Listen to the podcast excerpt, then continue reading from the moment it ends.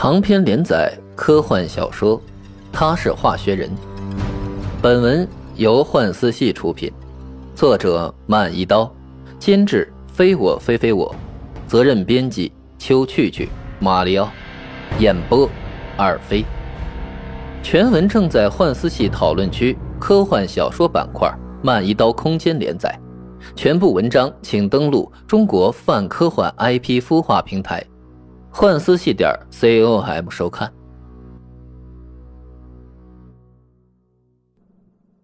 第五集，马奇经常做一个梦，梦里的他就像是一条鱼，永远被困在水里，无论他怎么游，也游不到水面。而且水里还有一个巨大的怪物，每当他游到精疲力尽的时候，这头怪物就会出现，张着一口獠牙大嘴，紧紧追在身后。明明可以一口把马奇吞了，但他偏偏却不这么做。马奇拼了命的游啊逃啊，每次都觉得自己会脱险，可每次游着游着，身前都会突然冒出一块坚硬的透明玻璃，挡住去路，只能等死。这也就算了，玻璃的另一边还总是站满着一大群的游客，他们或拿着相机，或大笑，或目不转睛，总之完全不把马奇的生死当做一回事。完全像是看着一场精彩的人兽追杀表演。通常到了这个时候，马奇干脆俩眼一闭，那就认命吧。一是真的跑不动了，二来这些游客们的冷漠目光实在叫他更加的绝望。都说日有所思，夜有所梦，这跟他白天的遭遇何其相似。他被关在研究中心里，怎么逃也逃不出去。这些医学家、科学家们就像是怪兽。而那些冷眼旁观、看守他所有的机器人，就是游客。他一个人怎么可能对抗了这么多人？后来他之所以养金鱼，并把自己比作金鱼，就是从这梦里走出来的。现实影响梦境，梦境影响现实。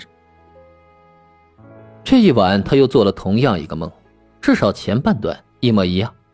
又是怎么游也游不出去的水里，又是一条先玩弄你，然后再吃掉你的怪物，还有一块坚硬的透明玻璃和玻璃外一群冷漠的游客。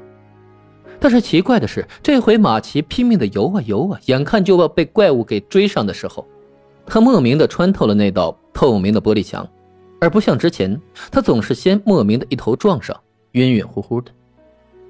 这回没有，他这回竟然穿越过去了。不仅如此。反而是那头怪物狠狠的一脑袋撞在那堵玻璃墙上，狠狠的砸出一脑袋的鲜血。再就是那些原本带着极高兴致冷眼旁观的游客，他们见马奇突然跳出来，全都被吓坏了，四下乱作一团，纷纷逃窜。怎么会这样？连马奇自己也不敢相信。他乐了，死里逃生啊！笑着睁开眼睛，房间漆黑一片，天还没亮，原来又是一个梦。马奇多少有点失望，即便以前每次都是惊醒，而这次是笑醒的，他也不满足，因为他希望这就是真的。你刚才做了个好梦。马奇一侧头就看见坐在他床边椅子上的托尔。托尔为了让马奇在黑暗里更容易看清他，特意在脸上亮起了微弱的蓝光。宽宽的眉毛，高高的鼻子，清秀的嘴巴，棱角分明的脸庞。好精致，好阳光，而又那么温柔的一张脸，尤其是那高高的鼻子，令人无限遐想。他一整晚就这么温柔的看着自己吗？马奇不由得惊坐起来。你怎么了？托尔也惊着站了起来。我，我没事，你别过来。马奇发觉自己失态，赶紧躺下，拉好被子，还特意的背过了身。他的心跳居然在加快，少女般的澎湃。又是怎么回事呢？前几天可能是因为赌气，每晚中间偶尔醒来，托尔也这么坐在身旁的椅子上，也这么看着自己，从不觉得有什么。今天可好，黑漆漆的深夜里，眼前这么近的距离，有一个英俊的男人温柔的看着你，一整夜，这太躁动人心了。冷静，冷静啊，他只是个机器人，这是机器人呢。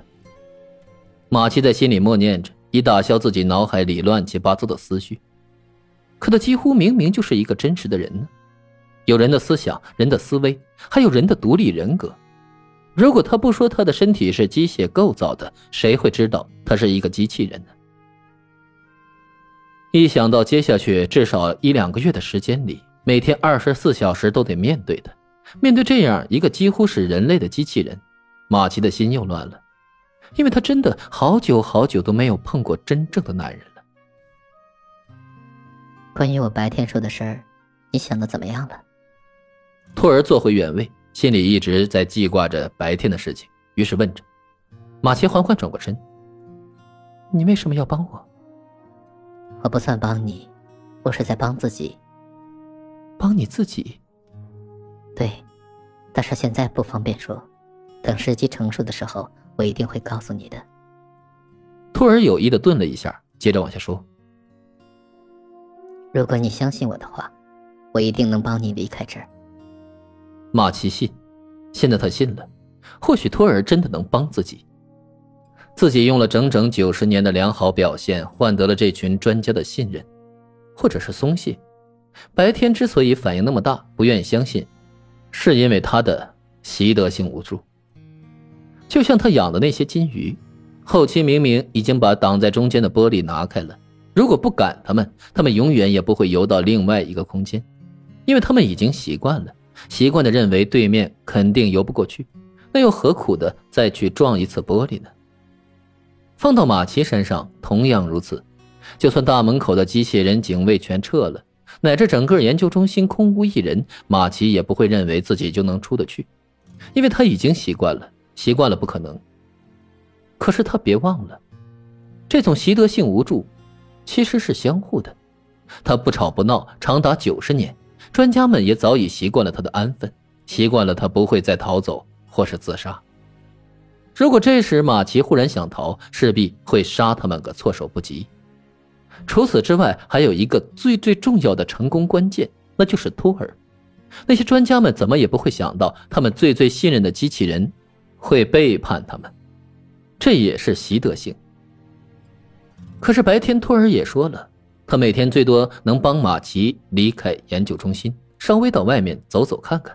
时间一到，他们还得回来。如果他们不回来，一旦被发现，不管他们怎么逃，逃到哪儿，最终也逃不过被重新抓回来的命运。那这出去跟不出去又有什么区别呢？马奇质问着。托儿是这么回答的：“我有信心，将来能帮你获得完全的自由，但就当下。”我只能先帮你争取一部分的自由，所以这就看你自己愿不愿意先享受这一小部分的自由了。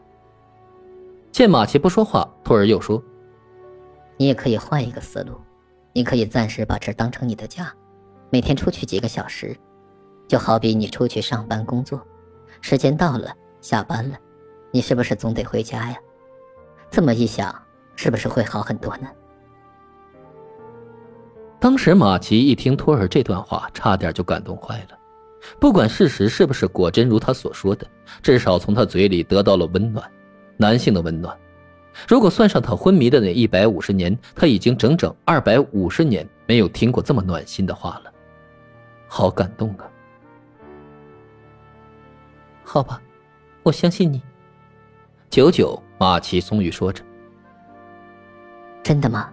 那太好了。”托儿激动地站起来，不仅如此，他全身上下还发出强烈的蓝色光源。漆黑的房间，他顿时变得格外瞩目。